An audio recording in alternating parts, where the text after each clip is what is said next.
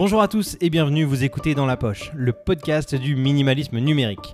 Alors ça fait plusieurs mois en effet que nous n'avons pas enregistré de nouveaux épisodes, mais nous voilà de retour pour une nouvelle saison et j'ai hâte de vous partager les nouveautés. La première chose, c'est que nous avons agrandi l'équipe. Après Abdel qui m'avait rejoint en 2021, on s'est entouré de deux autres passionnés de tech, j'ai nommé Thomas Fazo et Julien Catella. On va en profiter dans ce premier podcast de la nouvelle saison pour vous les présenter, pour partager un petit peu leur histoire et euh, leur centre d'intérêt. Ce sera l'occasion de définir une bonne partie des sujets qu'on va aborder durant cette saison. Si le programme vous intéresse, je vous laisse mettre votre casque sur vos oreilles, ranger votre smartphone dans votre poche, et c'est parti.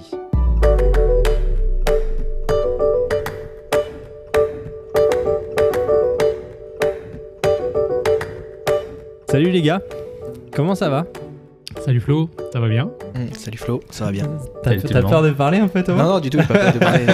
Il faut se concentrer Tiens, un petit peu. on, bah, on va commencer par toi, parce que tu es un des nouveaux euh, dans cette saison 2022. Est-ce que tu peux me dire un petit peu qui tu es euh, J'allais dire d'où tu viens, mais euh, voilà, pourquoi pas. Et ce que tu fais dans la vie Oui, bah moi c'est Thomas. Donc euh, moi ça fait deux ans maintenant, deux ans et demi que je suis arrivé euh, au Québec. Donc j'ai décidé de venir ici euh, pour y vivre tout simplement. Voilà, quitter la France et, et partir sur de nouveaux horizons. Et puis euh, après, euh, quand je suis arrivé, ben, j'étais en études. Donc en études de 3D animation et effets spéciaux euh, dans une école à Montréal. Et euh, entre-temps, je faisais euh, à mi-temps euh, chez Lozo. Donc je sais pas si... Donc Lozo pour les Français, parce que ça, je pense que c'est pas connu en France. Non. Globalement, c'est un magasin de photos. C'est un magasin de photos un peu comme chez Digiphoto en France. C'est un peu, un, peu, un peu comme ça. J'ai travaillé là-bas pendant 8-9 mois. Et ensuite, euh, j'ai été chez, chez la concurrence. voilà, chez Gosselin. Gosselin, Donc, qui est euh, un maintenant, autre je gros suis- magasin photo. Voilà, plus gros magasin photo. Donc, euh, on a 5 Plus beau. magasins. Plus beau. et euh, donc, maintenant, je suis là-bas depuis un an et deux mois. C'est ça? Ouais, c'est précis. Et, euh, et puis maintenant, je suis passé directeur adjoint depuis 4 mois. Ok. Donc, ton kiff, c'est les caméras, les appareils photo, le matos euh, son et lumière. C'est quoi C'est quoi Qu'est-ce qui te fait kiffer euh, là-dedans? Moi, c'est. Bah, chez Gosselin, c'est surtout le- la photo, la vidéo, parce que moi, de base, je suis vidéaste. Euh, je fais un petit peu de photos aussi pour m'éclater, mais je suis vraiment dans la vidéo. Et après, c'est vraiment euh, la nouvelle technologie, moi, qui me passionne. Donc, euh, c'est vrai que dès qu'il y a une nouvelle caméra qui sort, une, euh, que ce soit une nouvelle lumière, un pavot tube, tu sais, Ouais. une belle lumière, un beau néon, euh, moi, ça me passionne et euh, j'aime bien euh, toutes les spécifications techniques à prendre sur le produit. C'est vraiment moi ce qui me passionne, en fait. Ok, donc dès qu'il y a une annonce d'un produit, une keynote ou quelque chose comme ça, t'es devant l'écran et tu Et ouais. regardes. euh. Ouais. Et surtout Apple aussi. Ah. J'en ai loupé aucune depuis euh, l'iPhone 4S, je pense. Ok. T'es le genre de personne à avoir acheté le tout premier iPhone et à collectionner les produits ou... Ouais. iPhone 2G. Au début, j'ai eu un siphone. C'est un faux iPhone. Quoi? Un siphone. C'était SCI euh, phone. C'était un truc que j'avais acheté à Londres. Ça coûtait 150 pièces, 150 euros. Et c'était tout nul en fait. Et je crois que je l'ai reçu. Et un mois après, euh, je me suis acheté bah, l'iPhone 2G. Après 3G, 3GS, 4, 4S, 5, 5S. Euh, 6, pas j'ai tout. Ouais, t'en as raté aucun. Ouais, Quoi. c'est ça. Parce que je suis un gros fan. Et euh, puis pareil, bah, que ce soit pour euh, les iPads, que ce soit aussi pour les, les ordinateurs Apple, euh, bah, la marque en général Apple, je, suis- je suis très fan en fait. Ok. Gros budget. Ouais. Ouais, c'est ça aussi. Bah, ouais. euh, j'ai pas tellement investi euh, dans, dans Apple. En fait, je faisais euh, de l'achat-revente. euh, chaque année, je revendais mon matériel. Et honnêtement, quand tu fais ça, et en plus à l'époque, tu sais, quand tu achetais un forfait où tu étais engagé deux ans, ça te coûtait moins cher le téléphone. Et après, tu faisais marcher la fameuse loi pour faire casser ton forfait au bout d'un an. Et en gros, euh, tu revendais ton téléphone et finalement, tu gagnais même de l'argent pour euh, racheter ton deuxième. Et c'est comme Ah, ça que j'ai fait pendant des années. Donc toi, t'es en plus dans les combines comme ça pour gagner un maximum d'argent. bah oui, bah oui. Donc on va avoir une petite rubrique euh, astuce. Une euh, rubrique bon plan, euh, On revente de faire ça, on peut faire matos. On peut faire ça. Ok, bon, on reviendra un petit peu sur, euh, sur tout ça, sur tous ces sujets-là, euh, je pense, dans, dans la saison euh, euh, avec toi notamment. Et puis à côté de toi, on a Julien. Julien, salut. Est-ce que tu peux toi aussi te présenter et me Oui. dire qui tu es? Salut Flo, salut Abdel. Euh, bah, merci euh, de nous accueillir sur votre podcast. C'est un vrai plaisir. Alors, euh, eh ben, écoute, euh, j'ai des, quelques similarités un petit peu avec Thomas aussi. Donc, j'ai immigré au Québec. Alors, moi, c'est en 2011 que je suis arrivé. Donc, ça fait un peu plus de 10 ans maintenant. Et j'ai eu, euh, j'ai eu un peu de vie. Fait qu'en France, j'étais ingénieur. Puis, quand j'ai eu mon diplôme, j'ai décidé de partir en voyage. Et j'ai voyagé pendant à peu près deux ans, essentiellement au Canada, États-Unis, puis un petit peu en Europe. Et, euh, et c'était difficile de revenir après à, mon ancienne vie. Donc j'ai décidé de reprendre des études en photographie à Montréal. Ça m'a permis d'avoir un visa et tout s'est enchaîné à partir de là. Donc j'ai travaillé à Lozo également. Alors on s'est pas croisé avec Thomas. j'ai travaillé 4 ans là-bas et je suis parti juste avant le, le rachat en fait de l'entreprise par un autre mastodonte de la photographie au Canada. Et depuis peu, ben, je travaille aussi justement à Gosselin. Après, au niveau ben, photographie, alors moi je suis plus minimaliste, on va dire, dans mon approche de la photographie. Alors j'ai quand même pas mal euh, bourlingué, on va dire, euh, sur différentes marques de caméras. J'ai commencé en réflexe, j'ai embarqué dans les hybrides, dans les tout premiers Fuji. Euh, j'aime beaucoup la marque Fujifilm et Leica aussi. J'ai fait un petit peu d'argentique également, donc ça a été un retour pour moi, une photographie un peu plus, un peu plus essentialiste, on va dire ça comme ça. Et ben, le voyage, du coup, fait, fait vraiment partie de ma vie. J'ai travaillé un an à Apple aussi, quand j'ai fait un petit retour en France. Donc j'aime beaucoup leurs produits, c'est certain. Et euh, sinon, je suis passionné de crypto-monnaie aussi. Donc, euh, j'ai commencé à investir euh, il y a 4 ans maintenant. Et au début, c'était vraiment une approche de trading. Donc, je tradais essentiellement le Forex, le DAX. Ouais, j'avais tenté l'expérience de trader à tous les jours. Ok. Euh, ouais, c'était. et ton expérience, du coup, t'en es revenu un petit ah, peu bah, J'ai appris plein de choses, mais euh, ouais, je pense que c'est extrêmement difficile de, vivre du trading. Quand tu regardes quelques vidéos YouTube, euh, le stress en fait. Dès que pour moi, dès que tu es sur du court terme, tu, tu joues avec, avec les plus grands joueurs en fait. c'est ça, tu passes en, en Ligue 1. Euh, fait que c'est ça. Et puis, euh, bah, la crypto, au début, ce qui m'intéressait, c'était juste le fait que ce soit un marché qui soit très volatile. Euh, donc, ça permet de faire des, belles, des beaux mouvements, des belles performances quand tu es dans le bon sens. Mais après ça, je me suis intéressé plus à la technologie. Puis, c'est vraiment, c'est vraiment là que j'ai commencé à lire tout ce que je pouvais sur la blockchain, les usages. donc, voilà, la, la DeFi qui est arrivée l'année dernière. Donc, toutes les applications qu'on peut avoir dans la finance, puis dans des choses plus concrètes de notre quotidien. Donc voilà, ça c'est un sujet d'intérêt pour moi. Ok, bah, c'est un peu le, raisonnement de pas mal de monde. J'ai l'impression c'est au début, tout le monde s'est intéressé à la crypto pour le côté vraiment euh, spéculation, mhm. se faire un peu d'argent, etc. Dans la mesure du possible. Et puis après, on a commencé à plus s'intéresser à l'aspect technologie, ce qui se passe derrière les projets. Donc c'est un peu le cheminement que tu as eu, j'imagine. Absolument, oui. Puis je pense qu'encore aujourd'hui, euh, c'est essentiellement de la spéculation malgré tout. Euh, et je pense qu'on a besoin de passer par. On passe toujours d'une bulle à l'autre. Hein. On dit tout le temps la bulle, la bulle, oui, euh, c'est sûr. en fait, toutes les évolutions technologiques sont drivées par des bulles, d'une certaine façon. Euh, Internet a eu sa bulle à un moment donné, avant que bah, ça débuzz. Puis bah, là, après, finalement, c'est quoi les vrais usages d'Internet? Ben, Je pense qu'aujourd'hui, on est rendu à peu près au même point où la crypto-monnaie bon, est arrivée à un moment où, effectivement, on arrive au grand public on commence à avoir des acteurs euh, majeurs qui euh, s'y intéressent. Euh, les gouvernements aussi de plus en plus. Alors ça va pas au même rythme. On a bah, le Salvador par exemple qui essayait d'accepter le Bitcoin comme monnaie officielle. Et puis d'un autre côté, tu as d'autres pays qui font tout pour, pour bannir Russie, Chine. La Russie, la Chine exactement. Donc c'est intéressant, c'est intéressant de voir comment ça, ça, change, mais ça change très très vite, ça c'est sûr. Ouais pense qu'on va avoir des très très belles discussions. Euh, ouais, c'est clair, c'est un, un, des sujets aussi qu'on va aborder euh, cette saison. Bah, un, plusieurs sujets, les cryptos, les NFT, le Web3 en règle générale, je pense, ça doit aussi euh, faire partie de tes centres d'intérêt. Abdel, je conclue le tour de table parce que tu es là depuis le début, on t'a entendu à quelques reprises. On a fait une longue pause. bon, ça a commencé en début d'été, puis ça s'est un petit peu rallongé jusqu'à la fin d'année, cette, cette, pause du podcast, mais on est, on est de retour. Qu'est-ce que qu'est-ce que tu as de beau à nous raconter? Est-ce que tu as bah, beaucoup de changements depuis l'année dernière. Euh, déjà, euh, j'ai euh, j'ai changé de travail. Comme je l'avais déjà mentionné, je travaille dans la dans l'industrie de, de la télédiffusion, le broadcast. Et puis très récemment, j'ai changé pour pour une autre industrie. Je suis plus aujourd'hui dans la sécurité, cybersécurité. gros changement, gros apprentissage, très très content de, de, de mon choix. Et puis j'ai hâte j'ai hâte qu'on ait des sujets des sujets intéressants à discuter tous ensemble. Ouais, bah écoute, ouais, ça va être, ça va être vraiment très intéressant. Le fait d'être à plusieurs, euh, ça rajoute une, euh, une motivation supplémentaire. J'ai envie de dire, je sais pas si vous le voyez de la même façon, mais en tout cas, je pense qu'on va avoir des, euh, discussions encore plus animées, des points de vue différents, donc plus de débats aussi. donc ça qui va être cool. Et j'ai une première question parce que Thomas, on se connaît un petit peu. Hein? Qu'est-ce que tu penses du minimalisme? Parce que je sais que tu as quand même pas mal de choses chez toi. Tu as tendance à être un acheteur compulsif. Donc j'aimerais bien avoir ton point de vue là-dessus. Non, mais j'aime bien le minimalisme. j'aime bien, c'est juste que oui, je suis acheteur compulsif parce que je suis tellement fan de la technologie que je suis toujours obligé d'acheter les choses dernier cri, de revendre, enfin d'acheter, revendre, etc. Donc c'est vrai que c'est compliqué. Bon, maintenant, je me suis calmé quand même. Hein. Je me suis calmé. les derniers trucs que je me suis acheté, c'était. Des NFT Aujourd'hui. non, mais en vrai, non, c'est. Après, je, je, revends beaucoup, donc c'est vrai que voilà. Mais sinon, oui, j'ai commencé à la crypto-monnaie et les NFT euh, mi-année dernière. C'était quoi En début juin, mi-juillet, je crois que c'était avec toi d'ailleurs. Donc, euh, donc j'ai commencé à me mettre là-dedans. Et c'est vrai que c'est quelque chose que je connaissais de loin, j'en avais entendu parler, mais j'étais pas rentré dedans. Et je sais pas pourquoi d'ailleurs. Parce que c'est quelque chose qui m'intéresse énormément. Et donc j'ai commencé un peu, un peu à bouquiner, regarder, lire des, enfin, lire des livres, je sais pas, regarder des vidéos, des podcasts. Et puis je après, moi, je suis un, amateur vraiment euh, là-dedans. Et je pense rester un amateur. Je sais pas si je vais aller plus loin que ça, mais je m'éclate, je m'amuse comme ça à droite, à gauche. Mais... Est-ce que c'est l'impression. Tu avais l'impression d'avoir raté un peu le train et du coup, tu t'es. as voulu te.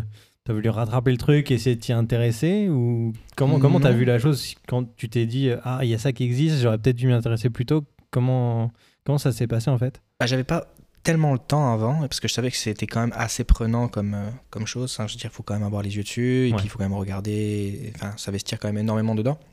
Et c'est quelque chose, euh, ben, je savais que je devais le faire, mais que j'avais pas le temps. Je mhm. travaillais 7 jours sur 7, c'était compliqué. Euh, et puis après, ben, c'est vrai que ben, ici, quand j'ai commencé à rencontrer deux, trois personnes qui, qui m'en parlaient, qui me disaient Thomas, t'es pas dedans et tout, il faut que tu t'y mettes, etc. Allez, je m'y mets, et puis ben, là, ça fait ouais, presque 6 mois. Bon, ben, comme je disais, je suis amateur, donc j'ai pas poussé le truc parce que j'ai pas non plus eu le temps. Maintenant, je commence à avoir mes week-ends, etc. Je commence à avoir mes deux jours semaine, donc je peux checker un petit peu plus, c'est plus simple pour moi. Puis c'est vrai que maintenant, je suis un peu plus dedans. Puis les NFT surtout. Euh, même si pour l'instant, j'ai un avis un peu négligé sur ça, je sais pas encore, euh, je sais pas encore quoi penser de ça, mais euh, c'est très prometteur aussi. Ok. Bah, comme on a dit tout à l'heure, je pense que des dans des futurs épisodes, on ira mm. plus en détail, parce que là, on, grade vraiment la surface, on est juste en train de parler rapidement de ça. Et je pense que Julien, tu auras pas mal d'informations, de précisions à nous apporter sur tous ces sujets-là. Et, euh, et, ouais, ça va être intéressant. Mais je suis un peu dans le même cas que toi, où je me, je me suis intéressé aux crypto. Euh, bah, en fait, en 2017, j'ai eu l'occasion de rencontrer Owen, donc euh, Owen Simonin Asher sur, sur YouTube, sur les réseaux sociaux. Et euh, il nous avait un petit peu initié à ça, mais j'étais pas rentré à fond dedans, tu vois. Donc euh, j'ai lâché pendant quelques, quelques mois, voire même un an. Et au final, ça évolue tellement vite que c'est compliqué de. Enfin, il faut vraiment s'y intéresser régulièrement pour pas lâcher et pour euh, bah voilà pour suivre toutes les évolutions, tous les nouveaux projets qui peuvent exister en fait. J'imagine que c'est un petit peu ça le, le secret, c'est de, toujours être dessus. Moi je dirais le, vraiment le point, moi qui, ce qui m'a marqué, c'est de regarder des vraiment des bitcoiners maximalistes qui sont dedans depuis les tout débuts, euh, tu vois même 2013-2014. Euh, et à chaque fois ils disent, ah, je commence à peine à comprendre ce que c'est que Bitcoin. Et à chaque fois ça marche. Je me dis, bon ok, moi, j'avais la naïveté de penser que j'avais compris c'était quoi Bitcoin. Puis mhm. eux, après euh, presque 10 ans maintenant, tu sais, ils, sont, ils se posent encore la question de, de ce que c'est. Et je pense que c'est vraiment ça la clé. Parce que quand tu commences au début, effectivement, ça met une espèce. Euh, bah, c'est le fameux FOMO, la Fear of Missing Out. Donc, euh, tu as l'impression que tu manques quelque chose, tu vois les cours qui explosent, et tu dis, OK, fuck off, j'y vais, all-in, all-in sur la crypto. Et puis derrière, il y a une grosse, une grosse rechute. Et tu prends la drop habituelle, voilà, c'est bienvenue, bienvenue en crypto. Mais c'est ça le truc, c'est qu'au début, tu sais pas trop dans quoi t'investis. Et plus tu comprends vraiment c'est quoi les enjeux, et plus tu te dis, bah, en fait, c'est un pari sur le futur, en fait. Mais plus le temps passe, et plus je pense que le, degré de certitude, hein, c'est toujours euh, les investissements, c'est un risque qu'on prend. Bien sûr. Au oui, début, le risque est rappeler, hein, on n'est pas des conseillers financiers ni rien, donc on vous, on ne vous incite absolument pas à investir, vous faites vos propres choix, et voilà. Exactement.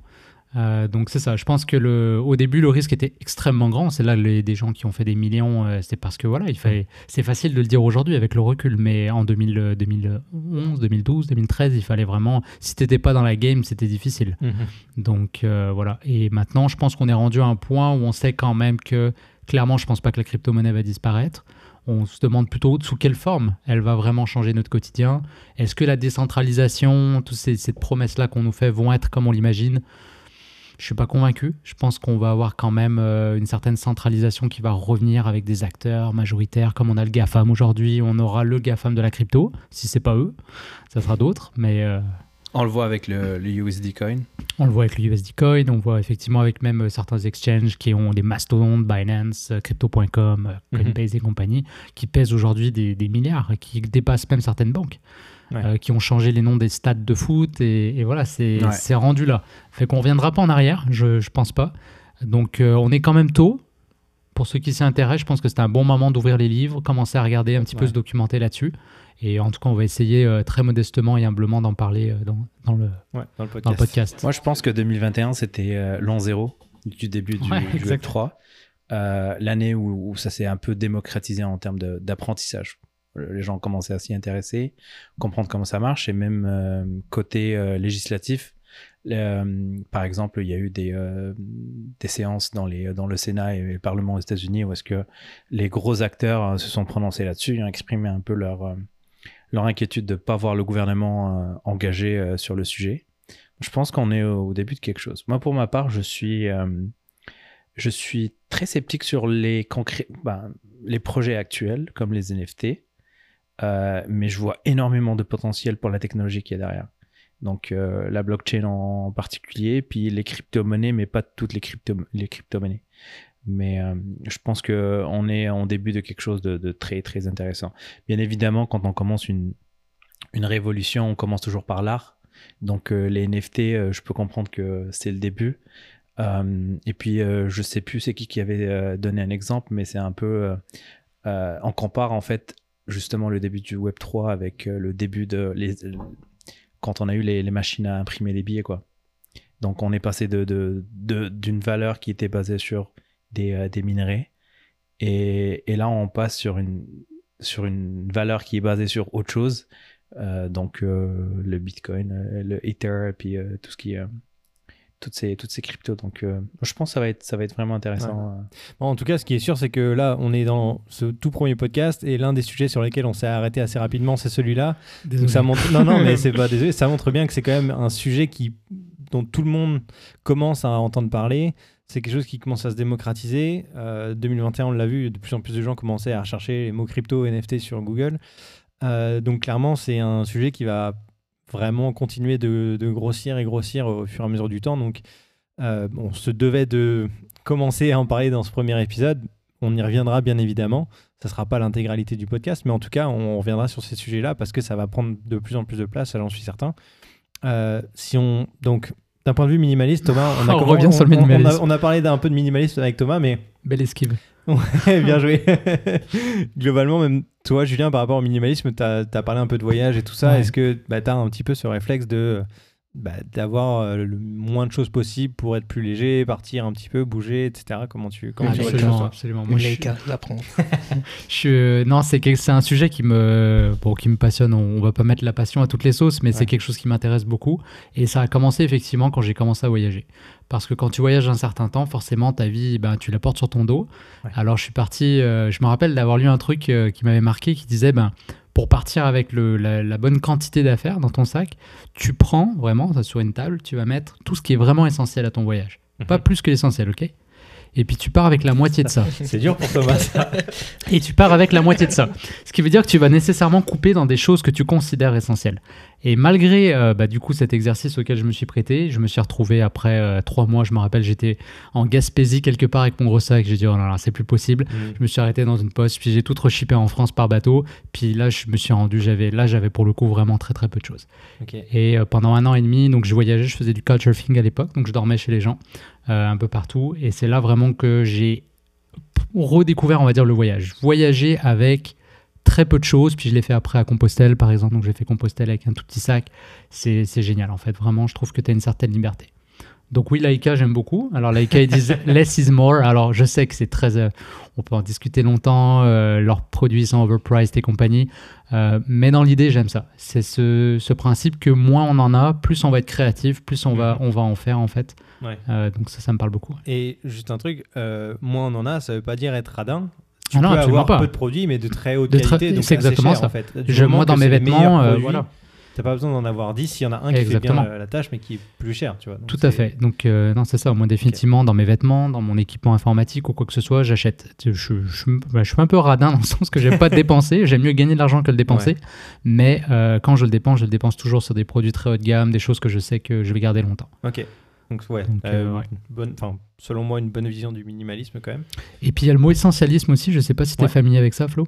Mais euh, c'est une amie euh, qui m'en avait parlé parce que je parlais toujours du minimalisme. J'avais vu le documentaire, j'avais lu le livre de Marie Kondo. Mhm. voilà, bon, on est tous passés par là quand tu t'intéresses au minimalisme. Et elle m'avait dit, mais en fait, Julien, peut-être ce qui est plus intéressant, c'est l'essentialisme. Parce qu'il y a des choses qui peuvent. Quand on est sur le minimal, on est sur la quantité. Alors que quand on est sur l'essentiel, on est sur ce qui a de la valeur pour toi. Mhm. Et si toi, par exemple, tu tripes sur les livres, pour quelqu'un, ça pourrait être peut-être superflu, mais peut-être que pour toi, c'est vraiment important parce que c'est des, as la collection complète euh, des Tintins, je ne sais pas, et, pour toi, c'est essentiel. Alors, euh, c'est peut-être pas minimal, mais c'est important quand même d'avoir des choses qui, pour toi. Mais si chaque item qui t'entoure ont tous une signification particulière, t'apporte de l'énergie quand tu le prends, comme Marie Kondo dit, cette notion d'énergie que je trouve intéressante. Mais là, à ce moment-là, c'est intéressant. Thomas, euh, je, pense que ça serait marrant qu'on se fasse un épisode où on doit sélectionner juste 10 ou 15, produits que tu dois choisir. Et t'as juste là que tu peux emmener avec toi en vacances ou ton setup en photo. Non mais je rigole, je rigole aussi parce que ça m'a fait penser en fait à quand j'étais parti euh, en road trip. Euh, c'était en 2018. ouais, c'était 2018. J'étais parti faire la côte ouest des États-Unis. Et en fait, j'ai pris mon sac Peak Design. J'avais un, à 30 litres. il faisait 22 kilos. en fait, j'avais pris, parce qu'à chaque fois que j'avais euh, tout dans la main, je me disais, ouais, mais mon 5D Mark IV, il va faire des belles photos, mon GH5 le fait pas. Mais le 5D Mark IV, il fait pas de bonnes bonne vidéos, mais le GH5, il le fait. Bon, moi, je prends les deux. Qui dit euh, les deux, dit pas les mêmes objectifs. Donc, bah, il y avait deux parcs objectifs à l'intérieur du sac, plus il y avait le Mavic euh, Pro, il y avait tout, il y avait le drone, il y avait l'appareil photo, du coup, il y avait aussi le. trépied, peut-être? Batteries différentes, le trépied, batteries différentes, les chargeurs. Il y avait aussi bah, les cartes SD qui étaient différentes parce que pour la vidéo c'était beaucoup plus lourd. Enfin, c'était un gros bordel quoi. Et puis quand je suis arrivé à, l'aéroport, euh, j'ai posé mon sac, ils m'ont dit bah, vous dépassez un petit peu. Je dis bah c'est pas grave, c'est moi qui le porte.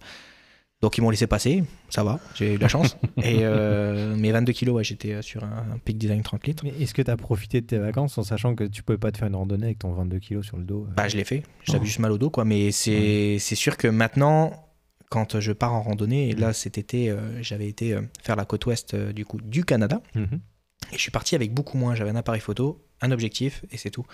Et en fait, aujourd'hui, j'ai même revendu cet appareil photo pour pouvoir m'acheter autre chose. Et bah, on viendra un jour quand on parlera des appareils photo, mais j'ai possiblement passer chez Fujifilm pour justement quand je pars à droite à gauche comme ça j'ai un petit appareil photo mhm. un X100V euh, c'est tout petit je mets dans la poche ça fait des belles photos euh, c'est la focale que j'aime le plus en plus c'est le 35 mm en, général donc euh, c'est ça à peu près que, que, je veux avoir tout le temps dans ma poche et puis, puis voilà maintenant j'aimerais bien avoir quelque chose de plus compact plus léger 3 litres maximum sur moi et, et, puis profiter aussi un petit peu des paysages et tout éviter de sortir tout finalement, je vais plus en profiter en regardant moi-même de mes propres yeux que, que, de prendre des photos pour des autres personnes. Ouais. Et quand tu, quand tu me dis tu vas acheter un appareil, est-ce que tu te sens capable de le garder dans la durée ou est-ce que tu vas rapidement le remplacer dès qu'il y aura un nouveau modèle qui va ah sortir C'est sûr, je vais le remplacer. ah, c'est sûr, c'est sûr. Après, ouais, donc tu vas essayer de le revendre et pour en acheter un autre euh, c'est sûr. directement. Ça reste quand même du minimalisme. Bah oui, oui, oui non, mais après, tu, tu les collectionnes pas. Euh... Non, mais après, je suis tellement picky sur la vidéo qu'il me faut dans un appareil photo quelque chose qui soit aussi performant en vidéo et c'est compliqué aujourd'hui, euh, photo, vidéo, mhm. de faire quelque chose de très, très, très, très performant. Ouais. Est-ce que tu arrives à séparer quand même perso et pro? Dans le sens où pour pour les contrats pro, si jamais tu dois faire des vidéos ou des photos, là, tu peux avoir du matériel un peu plus gros, un peu plus évolué, de meilleure qualité.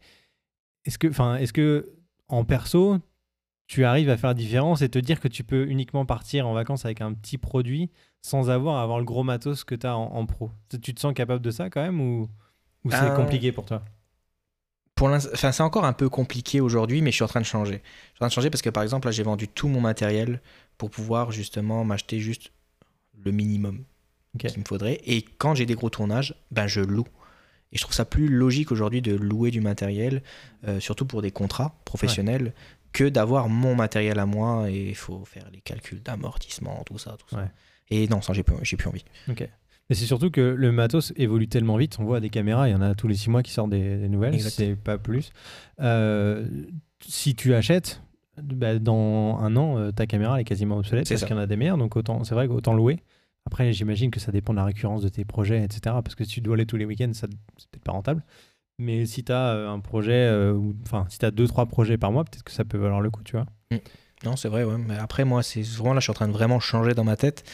Donc, euh, ouais, c'est pas mal. En passant, c'est une bonne checklist, ce que vous avez dit là, de se poser à chaque fois que j'ai besoin de quelque chose, on peut d'abord se demander est-ce que quelqu'un peut me le prêter? Ouais. Dans un deuxième temps, est-ce que je peux le louer? Et en dernier recours, je vais l'acheter. Et en faisant, ça paraît tout bête, mais euh, je sais pas, tu pars en camping, bon, bah, au lieu d'aller acheter ta tente, est-ce que euh, je connais pas quelqu'un dans mon entourage qui pourrait m'en prêter une? Ou, etc. Je peux louer compagnie. Et par exemple, est-ce que tu serais capable de ne garder que ton téléphone pour faire des photos pendant ne serait-ce qu'un week-end? Euh, le pire dans tout ça, c'est que je sais que l'iPhone il est excellent en photo et tout. Bah, c'est pour ça que je te pose la question. Est-ce que tu penses que c'est ok ou J'ai encore un peu de mal aujourd'hui à euh, éditer sur mon téléphone. J'aime pas trop le concept encore aujourd'hui. Tu, peux amener tes photos de ton iPhone sur ton ordinateur. Ouais, mais je trouve ça pas pratique. Hein. Je trouve ça, enfin, ça me saoule. C'est intégré avec. Ouais, je sais, hein, je sais, je sais, non mais vraiment, je sais. Euh. Il y a des trucs des fois, je comprends pas pourquoi je le fais pas alors que je suis fou de la technologie, mais genre, euh, je, suis très encore, euh, j'aime bien importer avec ma carte SD que c'est plus rapide, etc. Parce que tu sais, quand tu fais des fichiers 62 mégapixels ou des GFX moyen format, c'est 200 MO la photo. Euh, quand on voit sur ton téléphone, c'est un peu lent, tu vois. Je pense que tu aimes bien le, la, prise du, de l'appareil photo, euh, l'expérience que ça, procure. C'est ça. C'est pas, la même chose qu'avec un téléphone. C'est sûr qu'aujourd'hui, on arrive à avoir des choses un peu comparables. On va pas se le mentir, hein, l'iPhone dernier cri, quand tu le compares à des, des grosses lentilles aujourd'hui avec un, gros appareil photo derrière, euh, franchement, c'est proche. C'est proche. On y ah. Euh, après, d'un point de vue professionnel, non. Voilà. D'un point de vue amateur, faut, pas décoller, mais d'un point de vue amateur, je suis d'accord. Ah quand tu pars en week-end, euh, t'as pas besoin d'emmener du matos professionnel. Non, c'est ça. ça. Mais euh, on le savait de toute façon, et puis ça fait quand même pas mal d'années qu'on voit que le marché s'effondre. On, vend quasiment plus de caméras compactes parce que les téléphones font beaucoup mieux aujourd'hui.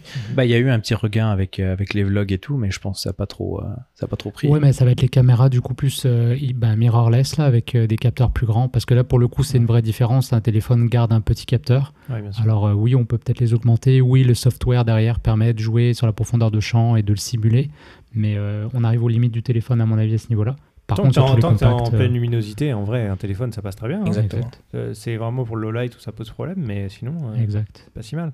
On a parlé de location. D'ailleurs, instant promo, est-ce que vous en faites chez Gosselin de la location? On fait de la location et on fait beaucoup de location professionnelle donc typé un peu cinéma. Donc on va avoir vraiment du matériel cinéma, on va avoir des caméras cinéma, des objectifs cinéma, puis après, on a accès aussi euh, à une location grand public, donc soit des appareils photo, des petites caméras, et puis on essaie, on essaie quand même d'assez euh, Enfin, on essaie de changer quand même assez souvent euh, les, caméras et puis euh, là aussi avec notre nouveau site internet qui va pas tarder à arriver, euh, on va pouvoir directement louer depuis cet internet et puis on va voir tout ce qu'il y a dans les magasins disponibles, etc. Donc ça c'est un, petit tease. Hein. c'est une annonce exclusive là. Hein. je connais la date, je connais la date. je l'attends depuis deux mois le site internet. bon, en tout cas, si vous nous écoutez depuis Montréal, vous pouvez passer chez Gosselin et puis louer du matériel. Il y aura Thomas et Julien qui pourront vous accueillir. Avec plaisir. Et puis si un jour Gosselin veut nous sponsoriser le podcast pour faire de la promo comme ça, pourquoi pas hein Pourquoi pas Ça peut être pas mal. On peut passer un peu à la productivité, parce qu'on essaie de faire un petit de, brosser un petit peu les, les, trois piliers du podcast pour voir un petit peu, pour sonder un petit peu qui vous êtes. Côté productivité, est-ce que l'un ou l'autre, peu importe qui commence, est-ce que vous avez des, des routines, des astuces de productivité? Comment vous vous comportez au quotidien, euh, niveau organisation par exemple? Ouais, ben, je peux commencer, euh, Thomas, si tu veux. Euh, alors moi, je me suis, j'ai commencé à m'intéresser à ça. Euh, donc c'est en 2000, euh, que je ne dise pas de bêtises, 2017-2018. J'avais voulu lancer ma compagnie de print on demand. c'est le gros, c'était le dropshipping qui était très très fort. Puis là, je m'étais comme, oh, je pense que c'est rendu trop mainstream. Je vais trouver qu'est-ce qu'il y a de mieux. Puis il y avait le print on demand qui m'avait bien parlé. Fait que là, j'avais commencé à, du coup, à créer. Alors J'annonce tout de suite le spoiler alerte. J'ai vendu aucun t-shirt, donc ça a été, euh, ça a été une catastrophe. Euh, mais euh, après, j'ai pas persisté énormément parce que c'était pas non plus une passion. je pense qu'on a vraiment besoin d'être passionné par tout projet d'entrepreneuriat. Par contre, ça m'a permis de découvrir plein de choses. Donc, je me suis familiarisé avec bah, déjà les certains sites internet sur lesquels tu peux accomplir des tâches. Donc, par exemple, Fiverr où je faisais faire mes designs. j'ai commencé à écouter beaucoup de podcasts sur l'entrepreneuriat. J'ai découvert plein d'outils. j'ai essayé de réorganiser un peu mes façons de travailler parce que je travaillais aussi à temps plein à ce moment-là euh, chez Lozo, comme j'avais mentionné tout à l'heure. Alors, ouais, beaucoup de podcasts, beaucoup de livres que j'ai lus là-dessus. J'ai découvert Tim Ferriss. bon, son livre, la, fameuse semaine de 4 heures, le livre probablement le plus recommandé sur tous les podcasts d'entrepreneuriat. Alors, je dirais que j'ai essayé pas mal de choses. Il y a des choses qui ont marché, d'autres qui n'ont pas marché. J'avais essayé les Pomodoro, j'avais essayé euh, j'ai même fait du fasting à un moment donné pour essayer de booster ah ma productivité. Euh, ouais, ah, loin. Ouais, j'ai fait les euh, Uber cycles, je sais plus trop comment on appelle ça, où je dormais plus en fait. Je faisais, je faisais juste toutes les 4 heures, je faisais des pauses. Mais ouais, c'était vraiment compliqué. Là. ouais, ouais, j'ai pris cher. Mais je l'ai fait genre une semaine ou deux. Après, je dis comme non, ok, ça marche pas, on arrête ça. Aujourd'hui, ce qui reste pour moi, c'est cette idée qu'en fait, quand tu gagnes la première heure de ta journée, tu gagnes ta journée. Ce qui veut dire que si ta première heure, tu fais des choses qui sont euh, positives pour toi, euh, tu t'enlignes très très bien. Si tu commences en prenant ton téléphone et en lisant des notifications, bon, mhm. c'est classique, mais en fait, c'est que tu es dans un mode de, réactivité. Le monde agit et réagit sur toi. Euh, alors que si tu commences par, par exemple, une heure de deep work où tu vas faire un projet sur lequel tu as besoin de mettre du temps euh, parce qu'on a aussi la fatigue euh, décisionnelle et tout ça qui est important au début de journée. Donc si tu veux écrire un livre par exemple ou tu veux faire des chaînes, euh, des vidéos YouTube ou n'importe quoi, de consacrer la première heure de ta journée à ça, ça fait vraiment la différence. Et surtout, je pense quand tu es en salariat, du coup, ça, ça a été vraiment une, une réalisation que j'ai eue dans mon ancien emploi je me rendais compte que en fait euh, bon bah voilà comme tout le monde tu te lèves un peu flush euh, tu es fatigué tu niaises un peu sur ton téléphone puis là t'arrives puis ça y est t'embarques en fait dans le projet de ton employeur. Lui tu construis son rêve tu comprends c'est ça l'idée. Ouais tu travailles pour le rêve d'un autre en fait. Exact et puis quand tu rentres chez vous bah, tu es fatigué du coup tu plus d'énergie à mettre sur tes propres projets. Donc c'est là que j'avais commencé à me lever plus tôt. Fait que je me levais mettons à 5 heures du matin puis ma première heure je la mettais sur moi puis je me disais après ça si j'ai moins d'énergie pour les clients ou pour mon employeur Thomas, je fais plus ça, je te promets. Euh, donc du coup, bah, je me disais, c'est moins pire, quoi. Donc euh, c'est les choses, euh, j'ai continué à garder. et ça, tu fais toujours ça, Tu te lèves toujours aussitôt non, non, ou as, un petit peu... non, là, je me suis calmé parce que en ce moment, les investissements, je suis plus sur du long terme, donc j'ai plus besoin de, de mettre autant d'énergie. Puis je sais plus, c'est intégré maintenant dans une routine quotidienne de veille sur ce qui se passe, des choses comme ça, à moins qu'il y ait des projets plus précis à un moment donné, mais voilà. Et est-ce que tu gardes une routine quand même là tous les, enfin, chaque semaine, euh, où tu te lèves à une heure précise tout le temps, tu te couches à une heure précise tout le temps, ou c'est plus aléatoire euh, Ouais, en ce moment, je t'avoue que la Covid, ça l'a pas mal euh, fucké mhm. un peu toutes les routines, comme pas mal de monde. Pas mal de monde ouais. Euh, j'essaye aussi, puis je voulais pas non plus m'enfermer dans une routine trop stricte, donc je pense que c'est important aussi d'avoir des moments où tu sors de ça. Mais tant que moi, mes objectifs, donc je vais avoir des objectifs euh, annuels, euh, qu'ensuite je vais descendre sur des trimestres, puis après ça sur les semaines, mhm. tant que c'est atteint en bout de ligne à la fin de la journée, donc j'ai un petit carnet, et puis je note tous les objectifs que je m'étais mis, tant qu'ils sont cochés, c'est correct. Fait que je sais que si je le fais pas le matin, bon bah le soir je vais plus rusher, fait que je vais m'adapter. Puis après on a des horaires à la job aussi qui peuvent varier. Des fois tu finis à 21h30 euh, ou tu commences à 10h, 9h, 8h. c'est ça. Bah, Il y a le directeur adjoint là qui rigole là.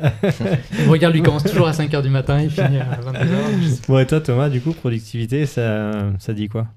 Bah moi ça va être différent de lui du coup. Et surtout depuis que j'ai le nouveau poste, parce que forcément, je suis quand même obligé de préparer un peu ma journée avant d'arriver. Et puis, je suis quelqu'un qui est assez ordonné en général au travail. Je me trompe?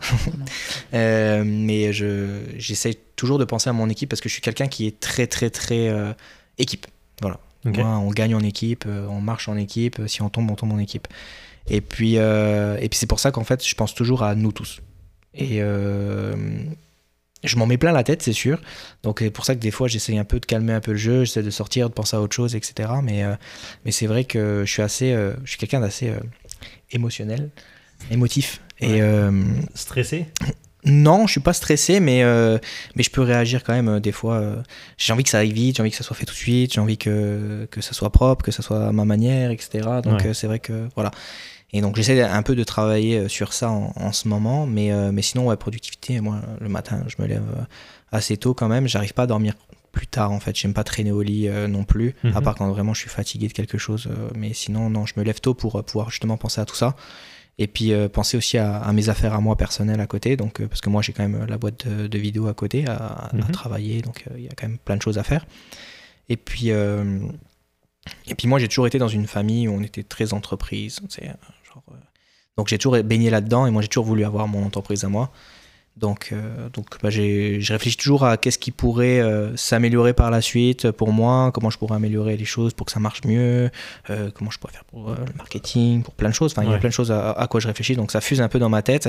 c'est vrai que j'avais pas trop le temps avant. Là, c'est vrai que maintenant j'ai un peu plus le temps, donc je, je réfléchis à comment je pourrais améliorer la chose, quoi, tout simplement. Mais c'est vrai que bah, 80% du temps, bah, c'est la job que j'ai euh, à Gosselin euh, qui fait que ça prend tout le temps mon énergie. Euh, donc je rentre le soir, je me couche quand même assez, assez tôt, 20h30. Non, non, je vais me coucher, non, je vais me coucher quand même aux mêmes heures. Et la 3D là-dedans? La 3D, la 3D. Donc moi, j'ai eu mon année, donc j'ai. J'ai eu ça en décembre, décembre 2021. c'est tout frais, félicitations d'ailleurs. Bah merci. Félicitations. Donc c'était un diplôme en 3 d'animation effets spéciaux. Et moi, ce qui m'intéressait là-dedans, parce qu'il y a plein de corps de métier là-dedans, c'était vraiment le compositing. Donc le compositing, c'est, euh, pour vous expliquer, c'est un système nodal en fait, euh, avec un logiciel qui s'appelle Nuke, euh, où on va pouvoir changer des arrière-plans, des fonds verts. en fait, c'est rassembler tout la 3D, les images qu'on a capturées avec des caméras, tout ça dans un dans, une vidéo simplement et l'exporter. Donc il y a tous les effets, les effets au niveau de la fumée, au niveau des effets spéciaux qu'on va avoir. En fait, on regroupe tout. On est les derniers.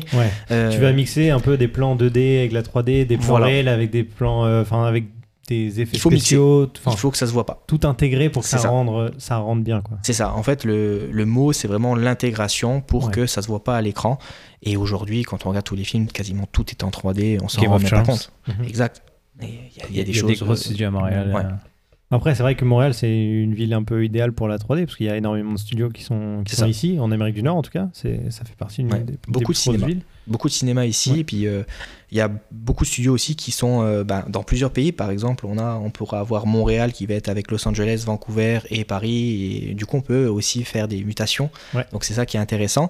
Et puis, euh, bah, comme je disais, il y a plein de corps de métier. Donc, moi, j'aime beaucoup tout ce qui est le modeling. Donc, c'est vraiment la création d'un objet en 3D. Donc, on part vraiment d'un cube. Hein. on vient recréer tout. et aussi, bah, du coup, l'intégration. L'intégration. Pourquoi j'aime ça? Parce que bah, moi, je viens de la vidéo. Le montage, j'en ai toujours fait. Et puis là, j'aime vraiment le fait qu'on puisse gérer comme on veut. C'est nous qui, qui choisissons comment organiser notre notre vidéo. Et puis, euh, non, c'est vraiment ça que j'adore vraiment dans, dans, ça. Alors, pourquoi je suis pas parti là-dedans? Parce que, comme je disais, ça faisait pas mal d'années que j'enchaînais 7 jours sur 7, j'en pouvais plus. Et je sais que c'est quand même un métier qui est ultra demandant, même si c'est très bien rémunéré. Euh, c'est très demandant et j'étais pas prêt à partir tout de suite là-dedans. Et puis, je préférais le faire à mon compte parce que, comme je disais, moi, je suis quelqu'un qui aime bien avoir une entreprise à mon nom. J'en avais déjà en France que j'avais euh, clôturé. Et puis, puis là, je voulais repartir ici. Quoi. Ok, donc là, tu es plus sur la construction d'un projet qui pourra allier vidéo, 3D, etc. Euh, Exactement. Mais c'est vrai que là, en ce moment, je suis un peu posé dans le sens où il faut d'abord que je m'occupe de mon immigration totale à 100%, je veux dire, au Québec, qui est quand même assez long. Et puis, euh, il y a des choses qu'on ne peut pas faire quand on n'est pas encore euh, sous la RP, donc la résidence permanente.